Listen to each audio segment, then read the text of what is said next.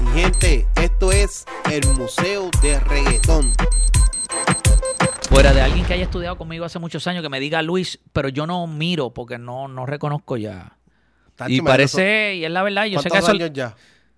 Pues imagínate, yo no sé, como hace 30 años tendré Digo, yo ese y- nombre, pues sí, hace, muchachos, desde que comencé prácticamente, yo salí de la escuela y, y de la escuela superior, estudié locución y de una empecé a trabajar en el medio radio, así que llevo años.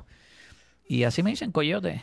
Digo, y, y, y sin ofender a Coyo, ¿verdad? Porque Coyo se ve, se cuida bien, pero yo tengo 35 años y yo te escucho desde chamaquito. Sí, desde- Chamaquito, te voy a poner a pensar un rato. Yo soy dos años mayor que Dari Yankee. Busca ahí en Google, busquen ahí. Yo soy dos años mayor que, que DY, si no me equivoco, ¿verdad? Que Yankee. Soy dos, dos añitos. ¿Y de dónde viene Coyo? ¿Desde de qué pueblo? Eh, yo soy de Cagua. para, los, para los que escuchan afuera también estos podcasts de Caguas, Puerto Rico. Sí, siempre nací, me crié. Este, siempre tengo esa transición de que vivo entre Caguas, Gurabo, o sea que es prácticamente al lado, pero soy de ahí, de Caguas y, y, y digo Gurabo porque es que siempre también he vivido mucho ahí y me gusta esa área de Puerto Rico. Coyo, eh, ¿cómo fueron tus inicios? ¿Cómo tú lograste llegar a, a la radio? Y, y si siempre trabajaste con el género o en qué área trabajaste, ¿sabes? Realmente, como estaba hablando ahorita, cuando yo siempre me gustaba desde chamaco, desde, desde que estaba en la escuela, como que me empezó a llamar la atención la, música, la radio, y me gradué de escuela superior y empecé, estudié locución. Había una academia de locutores, en ese entonces las había, ya pues lamentablemente no las hay. Claro, hoy en día pues está la, la oportunidad también de las comunicaciones, pero en aquel entonces había, había academias de full solamente de, de para ser animador, locutor. Y terminé lo de locución eh, y iba a empezar a estudiar comunicaciones también, para uno, porque los estudios siempre te amplían la mente. Lo que pasa es que mm, empecé en radio a trabajar, en la emisora, me empezó a llamar mucho la atención hacer como que, obvio, ahora hago eventos, pero en aquel entonces eran como más fiestas, más party. Y ahí me fui involucrando y, y así arranqué de mis primeras fiestas o como le llamen, party, show. Este, fue así de reggaetón, underground. En ese entonces, me acuerdo, yo creo que el primero, si no me equivoco, llevé a Wiso, a Big Boy. Todavía no era el Coyote per se, ahí ya yo estaba metido en radio, pero todavía no. Luego más tarde sí me, con- ¿verdad? Como que se puso ese nombre el Coyote, pero en ese entonces yo empecé así, como animador, quería ir a los parties de, de underground, que tú sabes que no eran masivos, eran como que o en discotecas o en centros comunales, no era... No, y antes no había ni redes ni nada. No, no, estaba exacto. Entonces, y ahí poco a poco, pues ya, ya en ese entonces, estoy hablando que había un movimiento, pues obvio, de lo, de lo que era este playero, lo que eran los dinois, ese concepto. Estaba todavía bien underground. Y ya yo estaba metiéndome ahí, haciendo party, empezando a animar. Claro, la gente no, no me conocía per se, pero ya yo subí una tarima y si, y si tenía la oportunidad, pues presentaba al artista que fuera, que si era, eh, como te digo, en ese sea entonces que- Michael Emmanuel, Big Boy, Wiso G, eh, Falo. Cuando tú empezaste, básicamente no tenías todavía el nombre del Coyo. No, no, El Coyo comencé- eh, te, lo, te lo apodaron después. Sí, al tiempo, cuando empecé a hacer el show de radio. El- ¿Te acuerdas cómo fue? ¿Con quién, quién lo puso? ¿Cómo sí, surgió? un día en el programa de radio, en aquel entonces, estamos hablando año 1996, una para allá, bien para atrás. Yo empecé, estaba chamaco, estaba al aire en el programa que, que, que hago todavía, ¿verdad? Pues eso hasta el sol de hoy, yo creo que eso puede tener récord porque lo llevo desde allá y todavía sigo haciendo los sábados en la noche. Y un día dije algo de coyote, fue algo que me inventé así, como dice uno, que me salió. Y lo dije varias veces en el programa, como tipo, como cuando uno dice una frase y eso, me salió eso y, y de momento vi una persona que me dijo, ah, tú eres el coyote. Y dije, wow, ese nombre está bufiado, a quedar con él. Y me quedé como que el coyote, porque fue que como usé esa frase varias veces en el programa, pues como que dijeron, ah, mira, este es el, el coyote. Y se quedó ahí y dije, ah, pues voy a aprovecharlo, el coyote, claro. Ya yo venía con, empecé diciendo el coyote y luego que hago la transición y cambio el programa. En aquel entonces, cuando yo arranco, se llamaba Rap and Reggae 96 porque el nombre que le había puesto a la estación, pero ya yo quería darle Y un ¿en qué upgrade, como dice uno. ¿En qué estación fue eso? ¿Te acuerdas? Y 96 se llamaba. Ah, y 96. Sí, 96. Y, y en ese entonces, cuando hago la transición, pues yo digo, no, pero yo quiero ponerle, pues ya que la gente me dice el coyote y me gusta esto de The Show, y lo mezclé y de ahí salió el coyote de Show. Ya, lo super cool. Y digo, y de eso van Sí, Par par de años, años, sí, par de años ya, pues estamos hablando de, como te dije, en el 1996 empecé yo a hacer el, el programa de, de, de reggaetón, que en ese entonces se llamaba Rap and Reggae 96, que era en I-96. Este, Pero lo brutal es que, que tú fuiste obviamente el pionero y que buscar la aceptación era bien duro porque el género no lo veían de la misma forma. No, era como no. que algo bien underground. Digo, empezó bien underground. Este, y, la, y obviamente también había, era un tiempo que, que, la, que el tipo de palabras que se utilizaba o el, o el tema en que se tocaba era tan fuerte para ese momento, Claro. imagínate. La gente tenía su, su, todavía era un tabú bien grande. Sí, realmente no sonaba mucho en radio per se, muy pocas estaciones. Esta que yo había arrancado en 96, pues realmente pues sí fue la que le prácticamente le había abierto la puerta a hacer un programa de, de música underground, reggaetón, este, porque no lo había. Luego pues sí, entraron otras emisoras, hicieron programa y ponían música, pero no era de lleno, era como realmente que era muy, yo decía, es muy loco que las emisoras ahora mismo vean el reggaetón como, pues, como para rellenar, como digo yo, cuando era lo que estaba moviendo el mercado. Pero pues, el tiempo, pues, a mí, a muchos nos dio la razón de que ese era el movimiento. O sea, lo que nosotros decíamos desde los 90, lo que artistas como el mismo Yankee, eh, gente de la industria, estos DJs que marcaron, DJ Nelson, este, lo que yo decía, que era que este movimiento se iba a quedar con toque, todo el mundo decía que era una locura, pues hoy en día, año 2019, año 2020, como decimos, pues dejó claro que sí, que era real, porque es el que está rompiendo en streaming, en view, este es el que está rompiendo los premios en, en, en Grammy, en No, Billboard. de- ¿tú sabes qué? Ayer yo estaba viendo el show de Bad Bunny en Villa del Mar. Ajá, en Viña del Mar, sí. En Villa del Mar. Y te, te- te digo algo, ¿sabes? Para mí es bien impresionante cómo ver a Bad Bunny frente a un público inmenso que allá habían miles de personas. Este Y en televisión internacional cantando sus temas, que varios de sus temas tienen cosas, ¿sabes? Fuertes, que, contenido fuerte, quizás explícito. Sí, sí, él hace música y realmente cantó lo que era.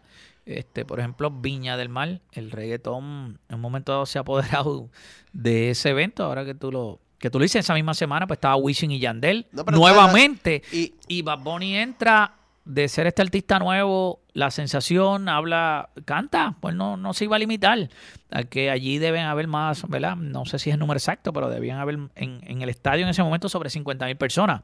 Eso es un- una transmisión que yo creo que pasa, lo, yo creo que llega a 200 millones de personas, eh, porque eso lo transmiten en todos los países. ¿sabes? Que están viendo a no, lo que te- pasa en Viña. Por eso te digo que es impresionante porque si este ver, ver de un género que antes la gente lo señalaba tanto por su contenido Ajá. y que ahora es algo internacional y que la gente lo canta y no importa Claro. si la edad que tú tengas lo sigues y pues está brutal, ¿sabes? Para mí la evolución del reggaetón ha sido algo Bueno, el reggaetón siempre ha evolucionado desde sus principios. Lo que pasa es que como tenía tanto tabú, pero realmente, pues ahora es como, voy a usar la palabra normal, pero de siempre eh, la- mucha gente seguía el género. Lo que pasa es que había ese tabú, ese, esa, ese dar de codo de algunos medios. Algunos sí lo apoyaron, pero muchos desde prensa, radio, televisión, la realidad es que le daban de codo. Bueno, la verdad es que, y digo, y, y yo te lo digo porque yo, yo recuerdo, por ejemplo, Playero 37, que eran discos que, eh, eh, CDs que, digo CDs, no, perdón, cassette, porque en ese Ajá. momento eran cassette que, que era con contenido bien fuerte, que yo sé que papi y mami en casa no me iban a dejar escucharlo, yo tenía que escucharlo escondido, ¿me Claro? Porque- eh, eh, ese en y específico. esa, y ese, y ese, por eso te digo que lo impresionante porque esa evolución que ha habido, que ya ahora es bien aceptado y, y, y se ha convertido en un género internacional, claro, también lo, han- lo han suavizado un poco porque han estado bien canciones, ¿sabes? Bueno, realmente la música es igual. O sea, la gente dice que... ¿Tú crees que es igual? Sí, es lo mismo, eh, en el sentido, claro, evolucionado con música. Pero sí existía Playero 37, pero había otros artistas que hacían música más comercial. En ese entonces todavía estaba Big Boy. Big Boy lo que tiraba era música eh, de amor o romántica urbana y Big Boy viajó a muchos países. O sea, que es lo que tú consumieras. Playero 37, que es el que usaste de ejemplo, pues tenía parte fuerte, pero habían otros discos y había otra música que no necesariamente era fuerte, pero ese era el que señalaban. Igual que hoy en día, pues tú puedes escuchar una canción de Bad Bunny que es fuerte, tiene otras que no son fuertes, que son hasta de amor. Eh, eso es, es, lo mismo, o sea, no, lo que ha cambiado es los artistas, la evolución musicalmente, claro, por versus una época, el cómo hacen ahora los videos, cómo se presenta, cómo se son performance, son más elaborados, pero realmente es la misma música, o sea, eh, eh, lo que pasa es que pues vamos a señalar lo que nos, lo que nos pareció fuerte. Playero 37, pues este, eh, pues tú lo escuchas y tú dices, ah, pero es que eso era bien fuerte. Sí, sí, pero había otra música que. Digo, yo lo digo fuerte porque yo recuerdo la canción que decía la rubia, la puta. La, y, eso era de Dinois. Eso no eh, era de, eso no era Eso no era playero. No, eso era Dinois. Eso era Dinois. Sí, eso pero, era pero como quiera, eh, lo que era el género urbano antes, cuando tocaban esos temas, por ejemplo, esa en específico. Sí pues. Sí, no, no, eso es explícito. Este, y ahora mismo existe música explícita. Eso depende, es para todo. Eso es como yo, como comparar las películas. Hay películas de acción, hay películas fuertes de, de muerte, pues, o de, o de, o de, o de superhéroes. Pues cada mercado y cada público tiene que ver. Yo no puedo. Tú no puedes llevar a tus hijos a ver una película fuerte, que haya matanza, que sea bien, que sea clasificada R, pues se supone que tú no vayas a tu nene, pero sí lo llevas a ver la de los superhéroes. Pues lo mismo, supone que pues esa música, los padres, este, pues no es culpa de, ningún artista, ellos cantan explícito, está en los padres educarlo, mira, eso que tú escuchaste, esa canción que tú oíste dice tal cosa, y, explicarle, pues para eso están los padres, los, familias, los abuelos, los tíos, para educarlo, no, no es para que los artistas eduquen a los hijos de, uno y los sobrinos de uno. Exacto, que eso es algo que... Pero sí, sin duda, la, música ha sido que esa pelea se dio Que esa pelea se dio con Bad Bunny no sé mucho, que estaba peleando porque ¿Te acuerdas? No sé si recuerdas que, que vino hasta una, una maestra y le escribió también. Sí, sí. Sí, pasó con Bad Bunny y ha pasado con muchos artistas a través de los años. Y es eso, es que eh, queremos señalarlo, o sea, eh, eh, señalar todo el tiempo, mira, pues eso es explícito. Sí, claro que hay música explícita. Eh, pero hay música también comercial, mainstream, como decimos nosotros, y tú decides cuál quieres oír, o si quieres oír las dos, quieres oír una, no quiero oír más la música más romántica, urbana, pues hay mucha. Y ahora más que se mezcla el pop con, con lo urbano, pues tú, uno decide, no decide, pero sí, sin duda, esta música viene de años y, sí, lo, que era playero, lo que era el mismo Dinois, este, todos estos DJ y toda esta música, pues en un momento explícita, este, digo, inclusive ellos hicieron también música romántica urbana. Eso va ahí, eso está en, en, lo que la gente, eh, cómo, cómo lo ve, cómo, cuál prefiere. Eso está en uno, porque yo de chamaquito recuerdo haber oído canciones fuertes de rap, obvio, no era reggaetón en ese entonces, pero rap. Eso uno decide, Rubén DJ cantaba a la escuela, había otros artistas, ¿verdad? En ese tiempo que cantaban más underground de calle. Eso estaba en, en lo que uno quería escuchar. Coyo, eh, te quería preguntar, ¿cómo, ¿cómo fue ese momento en detalle cuando tú comenzaste en la radio, que comenzaron a salir toda esta gente, Polaco, Lito, Chesina? ¿Sabes? Cuéntame de esos tiempos, ¿cómo eran esos tiempos? ¿Cómo era ese marianteo? ¿Cómo, era, cómo se mezclaba la calle con, con el género? porque eran otros tiempos, era otro, otro flow y, y, y, el género salió de la calle, ¿Sí? estaba bien mezclado con la calle, ¿sabes? Y antes, realmente, entonces yo este, y te pregunto, y para que me hables del tema también, aprovechando, porque por ejemplo, otra vez yo estaba hablando aquí con, con Farru y, y yo le toqué también, le, le hice la misma pregunta, y es porque ahora hay una movie, porque a la gente le gusta seguir esa movie de marianteo, pero realmente yo no siento que el que, que la calle esté tan, tan envuelta como antes. sea, Antes de verdad había un calentón que era real, que si tú te buscabas un lío y se eh, podías buscarte un lío en la calle feo, ¿entiendes? Y terminar feo. Claro, lo, que pasa es que la, música, el reggaetón, que antes en un momento fue underground, que hoy en día pues también es un poco más amplia, es música urbana, pues viene de ahí, de, de barrio, de residencial, de, de, Este, y aunque todos los artistas no son de barrio y residencia, porque hay un montón que no, o vienen de urbanización o de donde sea, de condominio, pero, pero realmente la esencia de la música urbana viene de ahí. Y pues muchos se identificaban por lo que tú dices, la calle, este, ¿me entiendes? Porque los artistas urbanos tienen una cosa, si su amigo, porque pues, la gente confundió muchas veces, a veces se criaban con gente como se pudieron haber criado con un amigo que les pudo haber salido doctor, también se criaron con un amigo que, que la realidad era un títere de la calle, un bichote o como le quieran llamar, narco, este, el nombre que le quieran poner. Pero ese era su amigo, el, artista urbano es muy real y él no dice, no, yo no voy a dejar, tiene su forma, ¿verdad? Y, pero yo no voy a dejar de ser amigo de él. Igual que tú tienes un amigo y de momento se convirtió en abogado, doctor, tú no vas a dejar de ser amigo de él porque es doctor. Claro, hay cosas que tú, pues, pues dice, mira, no me gustaría que ese amigo mío, por ejemplo, fuera narco, por, usar un ejemplo.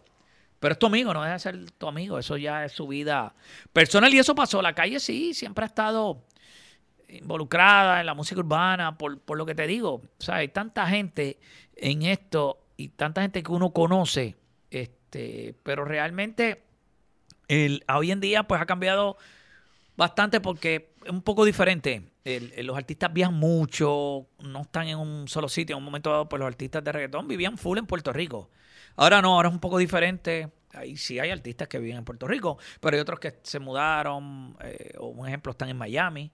Hay otros que se fueron más para, Orlando, para la Florida. Otros están en Colombia, por decir.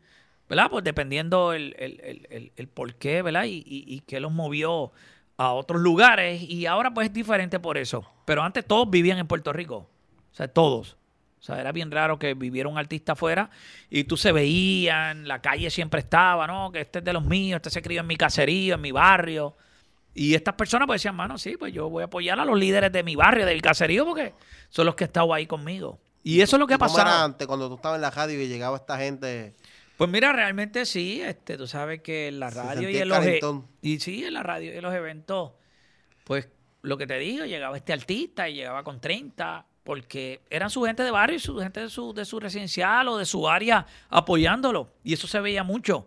Hoy en día, te repito, ha cambiado mucho por eso, porque los artistas viajan tanto, eh, ya los viajes a veces son extensos y son unos crews de, y, en muchas ocasiones pues es solamente el, staff real del artista el que va al viaje o va a Chile o va a Colombia. Muchos de estos ya, de estos artistas realmente están viajando en jet privado. O sea, que es él con su manejador y su gente cercana. Este, y por eso ha cambiado, ha cambiado bastante, pero sin duda sí, en un momento dado, qué sé yo, un Héctor el Fader me llegaba un evento con, con 30 personas, 40. O sea, una vez me llegó un evento, yo creo que no sé si eran como 50 o más, a un de show en la, en la feria, tú sabes. Un corillo, sí, todo el mundo para, y entonces él bien, entonces Héctor Fader en ese momento era bien de pueblo, pues, pues él entendía que esa era su gente y que, y que pues que iba a llegar con ellos. O sea, y así eh, se modifica, se cambia ahora, por lo que te digo, que los viajes diferentes, los artistas, algunos que viven en Puerto Rico. ¿Se siente el ambiente tenso cuando tú estás en ese tipo de situación? ¿O todo el mundo es como que cool contigo? y Bueno, en mi caso, pues sí, sí, siempre he tenido esa afinidad con todo el mundo por, porque lo respeto, por lo que te digo. Yo no estoy para juzgar, nunca juzgué que si aquel era bueno, malo, regular.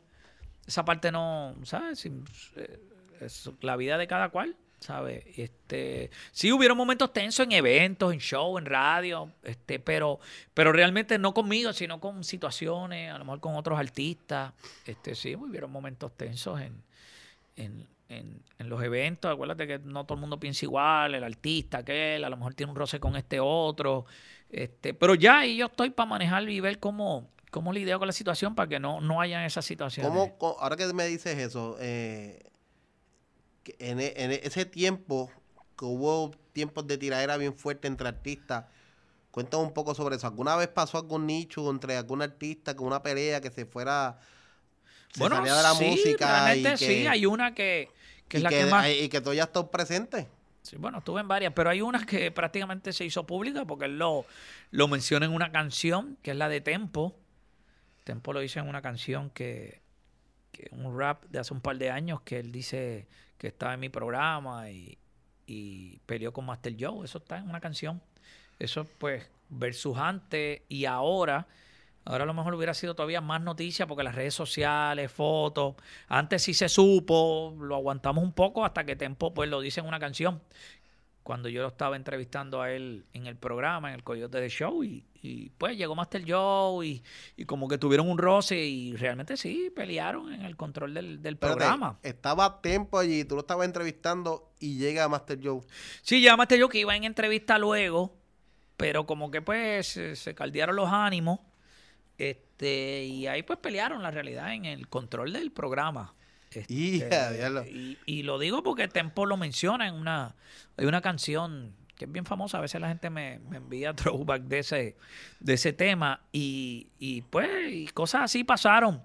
Este, eh, luego de eso pues, este, pues yo claro trato de mediar y, y hablar con ambos porque realmente en, en ese entonces Y todavía. ¿Y qué pasó? ¿Resolvieron allí después de eso? Sí, en ese ¿Hablaron? momento, sí, en ese momento se habló, llegó G Black que andaba con Master Joe y, y estaba, tú sabes, como que suavizó la cosa, en vez de, de echarle más, más, como dicen por ahí, más, más, más fuego a la leña, pues él tranquilizó. En ese entonces también estaba Buda, se me quedó ese Buda, ese día estaba Buda. Y también, tú sabes, como que todo el mundo dijo, espérate, entonces no fue, vamos a calmarnos. Y se tranquilizó. Luego la situación, pero fue, sí, fue tensa, seguro. Pelear en un control de una emisora.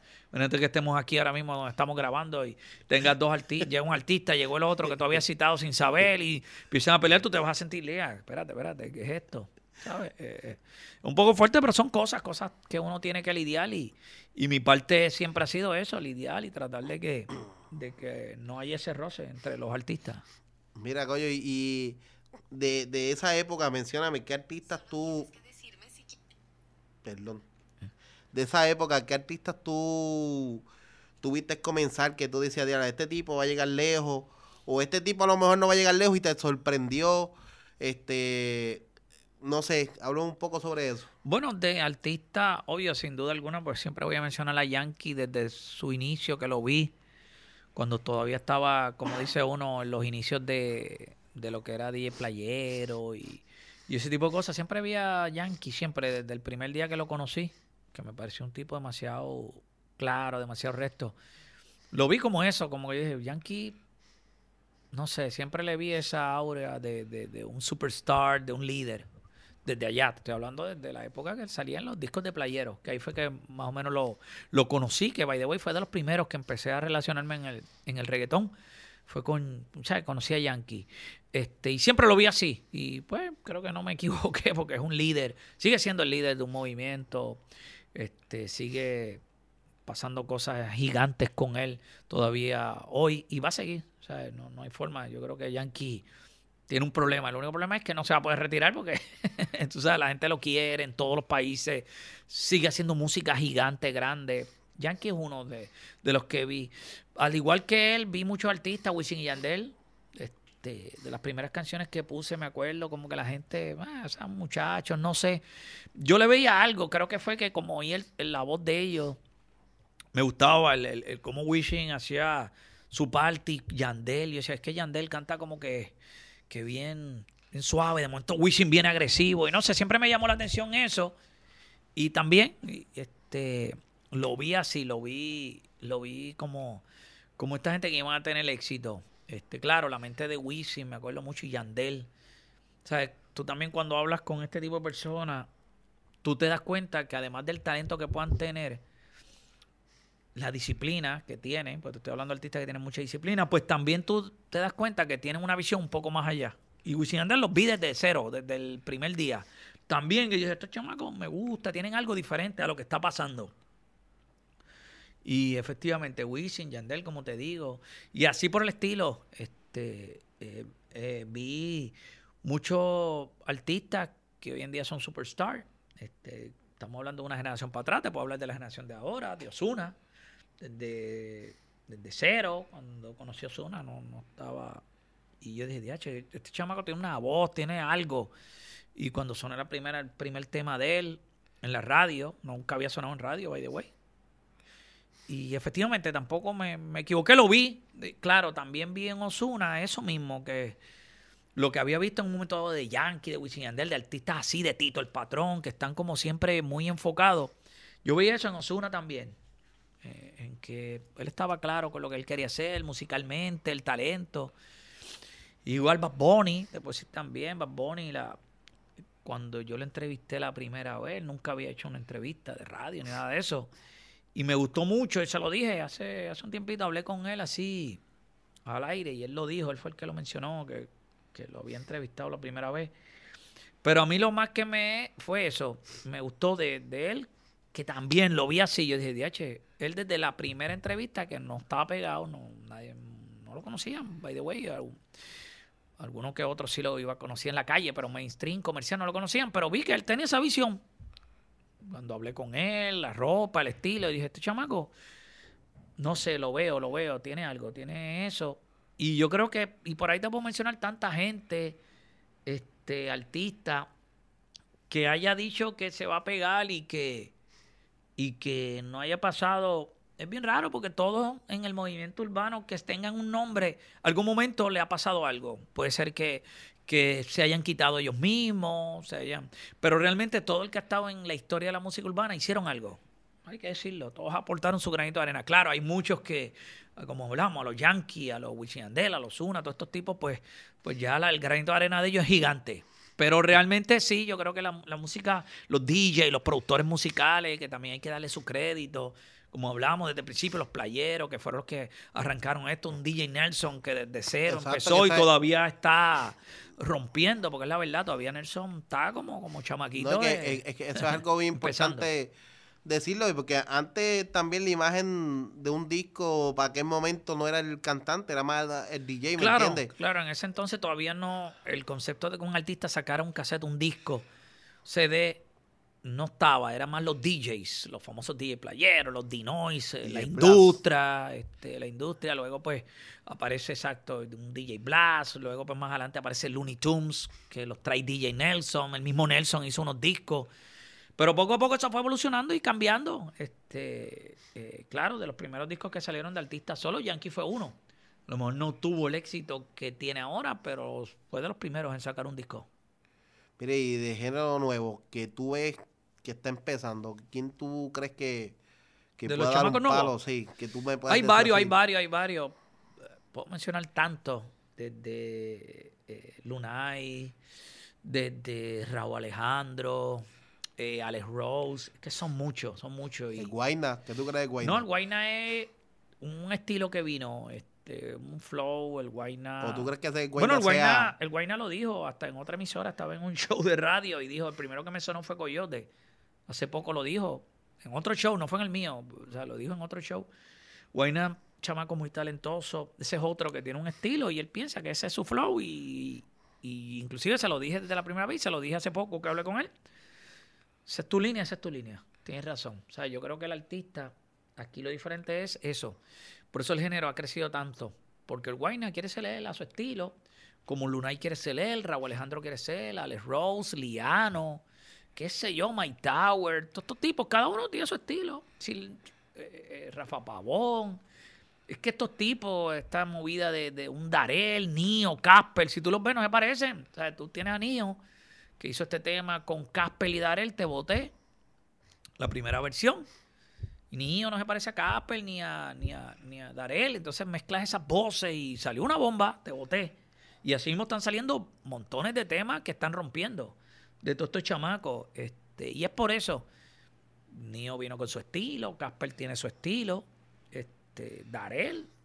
este, sé que, que el género ha cambiado bastante porque obviamente ha cambiado porque yo recuerdo que antes la vestimenta, el flow de un cantante de género urbano era las prendas bien brutal, este, los pantalones bien anchos, los tenis, la camisa así bien colorida y entonces todo ha ido como que transicionando, entonces hemos llegado a un nivel que yo he visto hasta muchachos de género con, con su etiqueta con su gabancito, un, un- Bueno. un look más clean, antes yo vi a Darek con un sombrerito, Claro, lo, lo- lo que pasa es que cambió mucho porque yo era una, una época, aunque un momento dado, cuando Estoritito estaban, Héctor y Tito, vendían de, de camisa, de botones, decían, diacho, pero Héctor y visten en vez de vestir ancho. Pues ese era el estilo que en un momento dado Héctor llevaron. Vestir bien elegante. Tito fue uno de esos propulsores. El caso de y Yandel cuando dieron también un refresh y cambiaron su estilo a venir vestidos de negro, eh, venir con una ropa que no necesariamente era la que estaba. Pues cada cual pues cogió su norte. Yankee es uno que viste, al decir igual, no en el sentido, sino él tiene su forma desde cero, que tú lo ves ahora, claro, un estilo diferente, pero, pero es su, su norte, su, su estilo. Yankee no, no lo ha cambiado. Yo creo que esa es su fórmula en el caso del ganadora. Y así han venido otros artistas, como dije, Wisin Yandel, que sí de negro, ese look diferente. Eh, Estoritito, como te dije, de antes empezaron a vestir con camisa de botones, como con un poco más. Y la gente, mira, elegante versus lo que estaba pasando. Y hoy en día, pues eso se ve mucho. Eh, eh, tú ves a los artistas, cada uno tiene su estilo. Mira, Bad Bunny viste de una forma, como que en pantalones cortos a veces, con un hoodie. Nicky Jam es un tipo que más le gusta vestir de negro. De momento, no sé, tú ves eso mismo. A, Farruko tiene su estilo. ¿Sabes? Cada uno lleva su norte. Cuando tienen que vestir elegante, pues lo han demostrado en premios y en, y en eventos así, que visten como es, tú sabes. Coño, ¿qué se siente ser un eslabón clave en la cadena del género urbano? Pues mira, me, me, siento bien. Este, la realidad es que no lo puedo negar, me ha ido súper bien. Este, eh, he vivido esto desde mis inicios. Primero, ¿verdad? Este, ¿Hiciste mucho chavo, Coyo? ¿Ah? ¿Generaste mucho billete? Bueno, según Hacienda, aparenta ser, según el Departamento de Hacienda y los taxes, pensando en los taxes y eso, yo creo que sí. Este, pero más que eso, la satisfacción, ¿verdad? De uno, de uno estar en unos momentos dados, de que hay gente que no creyó en ti, pero hay gente que sí creyó. Al decir que no creyeron, pues más lo que pasaba, este, porque no lo veían. A veces yo no juzgo cuando no veían, cuando mm, yo pienso en una primera emisora de radio que solamente suena música de reggaetón pues claro, en los medios en ese entonces decía que era un disparate. Este, ¿Por qué no lo ven? Este, a veces lo que uno no entiende o lo que uno no ve no debe decir que es un disparate o que es una locura. Uno decir, mira, no lo entiendo. ¿Me entiendes? Tú sabes, porque así ha pasado con todo. Me imagino yo desde que el tipo dijo, mira, voy a crear algo que tú puedes llamar a otra persona que esté lejos de ti. Tú dices, ¿qué es eso? Pues en aquel entonces me imagino cuando inventaron el teléfono, pues era una locura. Pero tú no puedes decir que es un disparate o que eso no va a funcionar. Tú debes decir, mira, no lo entiendo, explícame un poco más. Igual cuando llevaba el mensaje de que quería hacer música reggaetón, que si los shows, que si los eventos, eh, la radio, pues no pueden decir que era una locura o un disparate, sino a lo mejor muchos no lo entendieron en, en su momento. Por eso la música urbana ha cogido cantazos, pero que le han venido bien. Y es por eso, porque todo lo que ha pasado, todo, desde cero hasta hoy en día, es que no lo han entendido otra gente fuera. ¿Sabe? Por eso empecé diciendo que a lo mejor Bad Bunny en principio, ahora es un superstar, pero no lo entendían al principio, esa es la realidad. Eh, ni a Osuna ni a ninguno. Yo vi una entrevista que se tripearon a, a Bad Bunny nada más por el nombre, o sea, se burlaron de él por el nombre, como que... Y lo pusieron... Y, y, y, y, ¿cómo te digo? Eh, dudaron y entonces, pues, ver ahora todo a dónde ha llegado, que ahora mismo darían lo que fuera por entrevistarlo, pues como que está brutal. ¿Eh? ¿Sabes? Eso, esa era mi próxima pregunta. ¿Cómo, ¿Cómo tú te sientes cuando viene gente donde ti? Que tú sabes que en algún momento te dieron la espalda o que en algún momento se giraron de ti o en algún momento dijeron, pensaron que tú nunca ibas a llegar. ¿Sabes? ¿Cómo, ¿Cómo tú has lidiado con eso? ¿Cómo tú has bregado con eso? Bueno, esas cosas yo le digo a la gente que no, no, las puede, no te las puedes llevar al pecho. Tienes que que ver, sí, a lo mejor cometieron el error de decir, ah, es una loquera, lo que estábamos hablando ahora es un disparate, por tú no conocer algo. Pero tampoco te lo puedes echar al pecho porque también tu análisis no lo entendieron. No entendieron en aquel momento. Imagino que, al igual que a mí, le pasa a un montón de gente que mm, dicen, mira, Bad Bunny, ¿cuánta gente Bad debe estar pensando, por usarlo a él de ejemplo? DH, pero ¿cuánta gente no entendió? Y él debe pensar y decir, pero es que es verdad, en aquel momento aquí iban a entender lo que yo estaba llevando, mi vestimenta, mi lírica, mi forma, eh, el estilo. Pues igual, yo me siento igual, igual le pasó, obvio, de, Yankee, eh, eh, de Nicky Jam, cuando volvió ahora, de, de todos estos artistas. Este, cuando Tego salió, ¿qué iba a entender al principio? Pues Tego, está bien, fue una revolución, pero antes de eso nadie sabía, muchos decían que, que no iba para ningún lado. Recuerdo todo, todas las historias de cada uno, me las recuerdo. Este, y pues, porque es algo que tú no entiendes en el momento. A lo mejor no lo entiendes, pero cuando uno no entiende algo, yo he aprendido eso en el camino, cuando no entiendo algo, no digo, es una loquera, donde digo, espérate, déjame ver. Pues no lo entiendo ahora mismo, pero, pero déjame ver. Cualquier cosa, cualquier cosa, no tiene que ¿Qué ver necesariamente con música, tiene que ver con lo que sea. Qué difícil es ese primer paso, ¿viste? Sí, sí, eh, eh, Ese primer paso, por ejemplo, en caso de los muchachos de género, tú salir, por ejemplo, ahora mismo, qué sé yo, como Bad Bunny, que trabajaba en un supermercado y tú venir quizás a lo mejor hasta a pie, a veces con bien pocos recursos, sí, sí. buscar quién te grabe, quién, quién te dé una Claro, oportunidad. eso es como todo en la vida. Cuando tú quieres esforzarte por algo que tú entiendes que es, pues, pues lo haces. Es como el que estudia, quiere prepararse y educarse y va en guagua pública, a veces no tiene dinero y llegó a- en PON, como dice uno, que lo llevó un amigo, una persona a la universidad, pero él quiere meter mano y estudiar porque él entiende que, pues así mismo, los artistas urbanos un momento dado llegaron a los estudios, a lo mejor le cerraron la puerta y no por mal, es que eh, este pasa, este, yo creo que es la vida, cuando tú tienes algo, un ideal, claro, si no te funciona algo, porque todo el mundo también quiere ser cantante, y a veces hay gente que te dice, mira, mira a ver, pero a lo mejor no es que tú vas a ser cantante, a lo mejor tú produces, o a lo mejor tú no eres el cantante, pero tú en algo en la música puedes entrarle. Este, porque todos, pues el sueño es, yo quiero ser este, el nuevo Zuna, el nuevo Anuel, el No, nuevo que Bad Bunny. A veces la gente no entiende No, las necesidades que hay, porque a veces la gente piensa que el tú salir frente a cámara o salir en la radio te hace una persona con dinero y realmente no, y realmente hay gente que está pasando necesidades, vendiendo el desayuno para Claro, comprar el almuerzo, claro. para poder echar para adelante, porque por ejemplo yo escuché una entrevista hace poco de Ñejo, que él estaba hablando de eso, cuando él cantaba con Dálmata, que, eh, de, que ellos hablaban del tema de que este que tenían el reconocimiento de la gente, pero realmente no había billete, no habían dinero. Sí, y- es obvio. Que pasar inclusive necesidades. Ñejo, Ñejo se inventó el, el, el que ellos eran ricos y pelados. O sea, ese concepto en broma, pero era real, de Ñejo y Dálmata. Porque, pues, pero él sabía que en su momento pasaría. Y si no, pues hizo el esfuerzo. A veces la gente, eh, pues tenemos que trabajar por resultados en la vida, este, lo que sea, ¿verdad? Porque estamos hablando de la música, pero si usted piensa que, que a lo mejor en un momento dado usted va a ser ingeniero, usted entiende que lo digital usted puede en un momento hasta hacer aplicaciones y trabajar en una compañía o crear su propia compañía, es esforzarse. Si ves que no te salió por ahí, dice, está chévere, pero creo que estoy más para acá, pues pues tú irte por ahí, irte por ahí es ver cuál es tu norte, dónde tienes habilidad, dónde tú puedes sacarle más provecho a lo que tú entiendas que puede ser tu talento, tu habilidad. Exacto, ¿no? Y, y- y eso pasa. y, Este.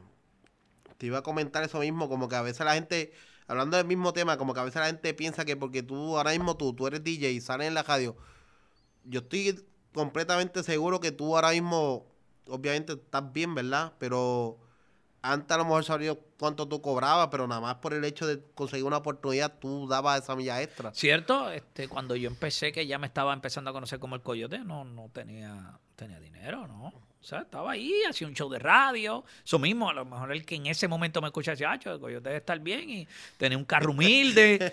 este, al principio todavía vivía, porque estaba chamaco, vivía con mis padres y no, o sea, no tenía dinero. Per se, ganaba un sueldo en la emisora, pero no, no era un dineral, como, o sea, era, me ganaba un sueldo y tenía que esforzarme mucho, este, sí, realmente, y fajarme duro para llegar, este, la emisora era lejos, en ese entonces estaba en Fajardo la primera, yo vivía en Cagua, a veces tenía que ir como que a hacer cosas a San Juan, tú sabes, como dice uno, social, porque esa es la palabra perfecta.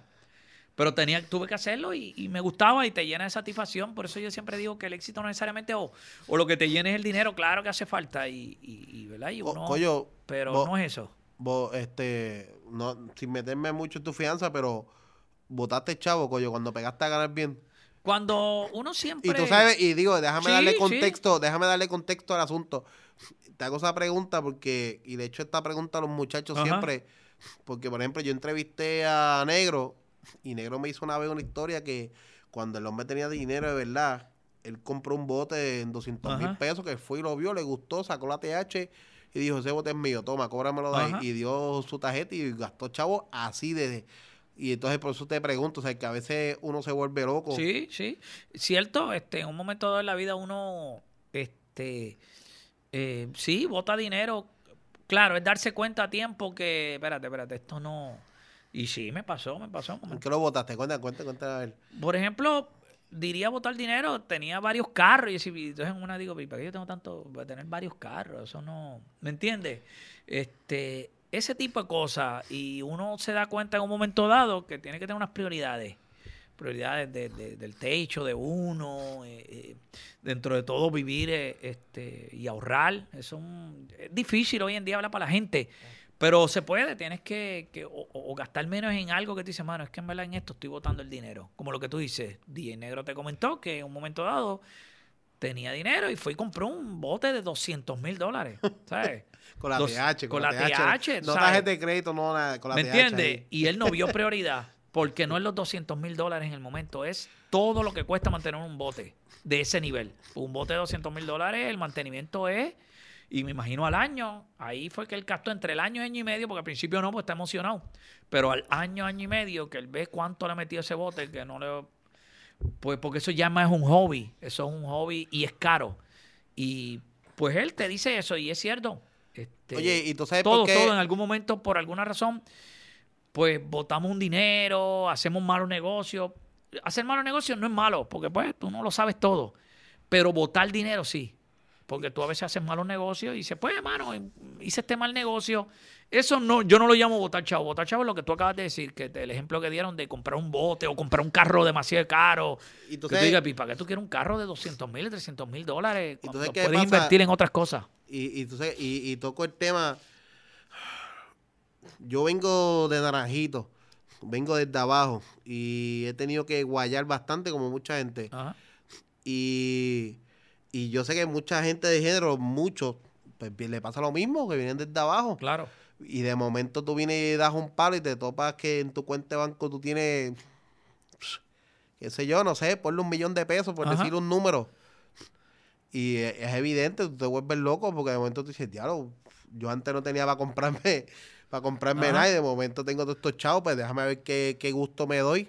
Claro, los votos, ¿me es, entiendes? Un, es un problema el, el cuando tú piensas, hecho yo me estoy fajando mucho, déjame, y, y gastas dinero en a lo mejor en algo que no, que no es. Yo creo que sí, debe, claro, o darte gustos o, tener tu hobby, pero tratar de que eso no te consuma, de, que eso... Hay artistas, porque conozco, no voy a decir nombre, que yo sé que son organizados y responsables y tienen un dinero que lo usan para gastar, pero ya es presupuestado.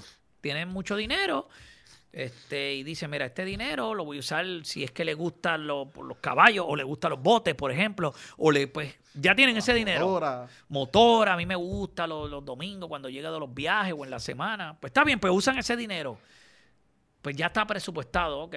Un ejemplo, por decir un número loco, 40 mil dólares al año. Pues esa persona, pues sabe que eso ya no me puedo pasarle ahí porque eso ya lo presupuesté para eso. Estoy dando ejemplos, este, eh, pero uno debe tratar de, cuando empiece ese dinero, no botar el dinero y invertir en uno mismo. Pero sí, todos, todos hemos tenido de que hemos, de alguna forma, hay muchos que más este, que los otros. Muchachos de, los muchachos de género, ¿tú alguna vez viste algo que te dices, diablo, este tío, que tú hiciste qué cosa, que tú compras sin decir nombre, pero que, qué sé yo, algo? Bueno, sí, cuando, anécdota que cuando a veces tuve un... Sí, he visto, qué sé yo, de momento ah, compré este carro. ¿Cuánto? Ferrari o qué sé yo, un carro que, que, está chévere, pero que no lo usa también, porque si fuera para usarlo, 300 mil dólares, un carro que lo vas a tener en la marquesina, estás viajando, cuando llegas a Puerto Rico usas una guagua que tiene, entonces tienes un Ferrari o tienes X carro de 300 mil dólares allí. Guardado. Entonces tienes que darle mantenimiento, exacto, cuando le fuiste a dar el mantenimiento te costó 10 mil dólares el mantenimiento. ¿Y para qué tú tienes un carro? Y ese tipo de cosas, sí, sí, sí, eso lo he visto muchas veces He visto también el que ha hecho, no, esto es una loquera, de gastar tanto dinero y se aguantan. Este, y sí, yo creo que la gente, esa parte de que no, que yo me fajo mucho por esto o hago esto, está chévere, pero tienes que medir y, y, presupuestarte a largo plazo. Pero sin duda, todo nos pasa. A mí me pasó. Yo llegué a botar dinero, sí, en un momento dado. Oye, Coyo, ¿seguro? Te pregunto, y, y, estamos finalizando ya porque sé que tienen más cosas que hacer, pero eh, yo escuché un pana que me estaba hablando que Y, y te pregunto a ti que tú conoces más que hay muchos artistas que le alquilan cajos, que a veces, pues yo, yo vengo y le digo al pana mío, mira, bro, viste a fulano que tiene tal cajo y salió aquí haciendo tal cosa y me dijo, ah, chora, a mí me dijeron que eso es alquilado. Y yo dije, pero alquilado, en serio. Y, y, quería hablarte de eso. Realmente hay como que esa movie con los artistas, de muchos artistas que tú sepas que le montan esa movie para que para llamar la atención. Porque hay mucha gente que, que es fanático, que no conoce, este se a veces se envuelve con eso y realmente eso no es verdad. Bueno, realmente yo no he visto a ninguno que, que haya tenido un carro. O no un carro, sino como que le monta una película nada más por llamar la atención, pero realmente. Pudiera pasar en algún momento, pero realmente estos tipos que tú ves, eh, eh, el que sea, cualquiera que tú me digas, este, tú te das cuenta si, si están pasando las cosas en gira. La música, pues sin duda, deja mucho dinero. Claro, es un esfuerzo grande. Estos tipos se han fajado. Eh, venimos hablando desde eso, desde cero. O sea, todos estos tipos se han fajado fuerte. realmente el que lleven una película pudiera ver uno que otro, pero la realidad la mayoría no. No, no están en eso porque están generando buen dinero, este, las giras de conciertos, el show, los eventos, la, la, la, música le deja tanto dinero. Ahora mismo son los que más rompen en streaming, son los más que, la música urbana es lo más que rompe en View, en YouTube, en, en, en, todas estas plataformas digitales de música, que sea Apple Music, Spotify, Pandora, todas estas Deezer, todas, todas. Este, la radio, ¿sabes? Realmente sí, ellos, ellos están haciendo mucho dinero. Este, eh, no decirte a alguien que yo crea que es una película, no te digo un nombre porque no, como sé que todos, hasta el más nuevo, está haciendo su movimiento y está haciendo su dinero. Este, todos están, todos están facturando, es un movimiento que es gigante. Y lo mejor de todo, además de eso, es que le está dando empleo a otra gente, que sea el DJ, al corista, el que brega con las luces, el que va y el sonido, bailarines. Es lo bueno de la música y de los artistas de reggaetón que, que mueven una economía. Inclusive la, es, es, lo más que se exporta en Puerto Rico ahora mismo. No, entiendo que no es ni el café, ni no sé si ni el ron. Lo más que se exporta es que la música urbana, pues todos estos artistas vienen de aquí. Todos estos artistas vienen de aquí y salen de aquí. Para el mundo, para el mundo, porque ya no es a un país cercano, es al mundo entero. Eso sí. Y coño, la última pregunta, ¿qué comparar la tiradera de antes versus la de ahora? ¿Qué tú ves diferente? Cómo eso ha cambiado, eh, qué, qué, qué era real, qué no. Bueno, la tiradera de antes toda fue real. Nunca había algo que fuera montado. Y si quisieron montar algo, no les salió. Porque no. Todas las tiraderas eran reales. Eran. inclusive hoy en día no hay tiraderas per se. Una que otra. Este, ves algo, pero bien raro. Ya no, ya no hay tiraderas. Esa, esa. Que es parte de la cultura, ¿verdad? Pero ya no ya no está. Antes no, antes tú veías cuatro artistas, cinco o seis pegados, peleando con cinco o seis pegados, tirándole, ¿sabes? Hoy en día no, hoy en día, ¿qué tira era, te acuerdas? Lo más reciente, que si algo de Coscuyuela, lo que pasó con Anuel. Bueno, eh, eh, eh, Anuel y Dominio están ahí, un carajito chévere. Sí, pero ahora... Sí, pero eso es como, como, como, como más para las redes sociales, pero antes era música, antes eran los shows, ya no. Este, ahora en las redes sociales sí, ponle que el Dominio y Anuel y eh, Residente y Tempo, por ejemplo, se arreglaron, se hablan. Inclusive Residente... Hasta sí se metió por medio ahí. Sí, Residente la otra vez, la última vez que... Sí, sí, Residente, en una entrevista que estaba conmigo hace poco, él mencionó a Tempo como que, tú sabes, como que cool, buena league, que, inclusive... No, no, sé si usó la palabra que le agradece, pero que como que estuvo funny el, el, el, que Tempo le tirara y que después hicieran esa amistad. Después yo tuve a Tempo, son una entrevista y ponle que a la una, dos semanas después tuve tiempo con otra cosa y se lo mencioné a Tempo y él mismo como que le, agradeció y le puso su respeto. Por eso ya esas tiraderas no es como antes. Antes no había break, eso. Hoy en día hay una que otra. O sea, me mencionaste una o dos como mucho, pero ya eso no existe como antes que, que a veces era bien fuerte. Cinco artistas pegados tirándole a cinco artistas también pegados. No, era, era, o un Royal Rumble, como decimos nosotros, de esos cinco artistas, le tiraba estos cinco, aquel opinaba, ya eso no, no es tan fuerte como antes. Sí existe y va a existir siempre, porque eso es parte de la cultura, de la música reggaetón, de la música underground, del trap, como lo quieran llamar, eso es parte de su cultura. Pero versus antes eso no, no, no, no, no es mucho, es mucho. Y yo en la parte mía me alegro que haya menos. Sí, siempre va a haber y uno se las goza porque uno como, como en mi caso también hasta como fanático, pero me gusta más verlos juntos, juntos que verlos hoy en día tirándose. En una época era rentable eso, ya hoy en día no. O sea, eso no, eso no genera dinero, eso no, no. En una época sí. Pues el, el que un artista le tirara a otro, pues era rentable. Hoy en día no tanto. Claro, a veces hay esos roces que son reales. Pues está bien, pero, pero eso no, ya no, ya no es parte de, de lo que vende y es sensacionalista. La gente hoy en día quiere más que tú le des música, que tú le des contenido, el video, quiero ver el video nuevo tuyo, quiero ver la canción, quiero ver con quién vas a cantar. Eso funciona más que hoy en día una tiradera.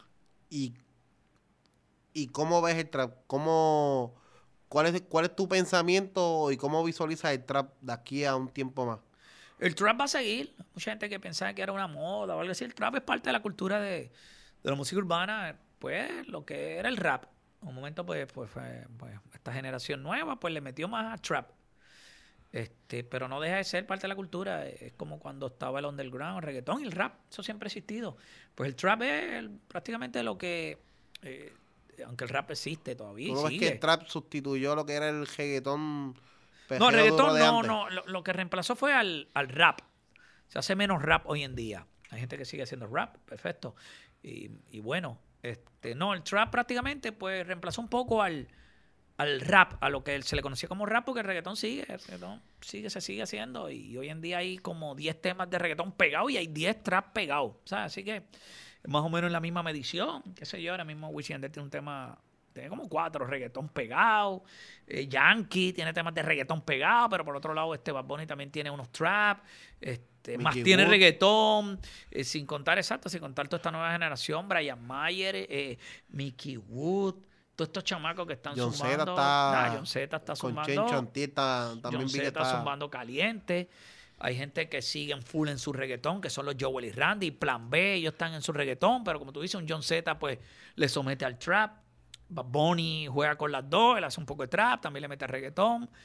Eh, es contenido urbano, es contenido urbano y, es bueno. O sea, eh, sigan haciendo trap, que sigan haciendo reggaetón. O igual que yo estoy de acuerdo con el reggae pop ese, que es como lo que hace, por ejemplo, Fonsi, que hizo con Yankee, o Fonsi con Osuna. Eso es bueno, eso es bueno. Siempre vas a usar al, al artista de música urbana. O sea, siempre tienes que combinarlo en algo. Nicky Jam, con Shakira. Con Carlos este, Vive, Sí, Wisin. Carlos Vive con Wisin, Romeo, eh, con Anuel. Eso es bueno, eso es bueno, todos esos sonidos. No va a dejar de ser música urbana, es música urbana. Sea trap, sea reggaetón, sea más pop urbano, eso es reggaetón, eso es urbano. Todo. Gracias, Coyo. Súper, súper. Gracias.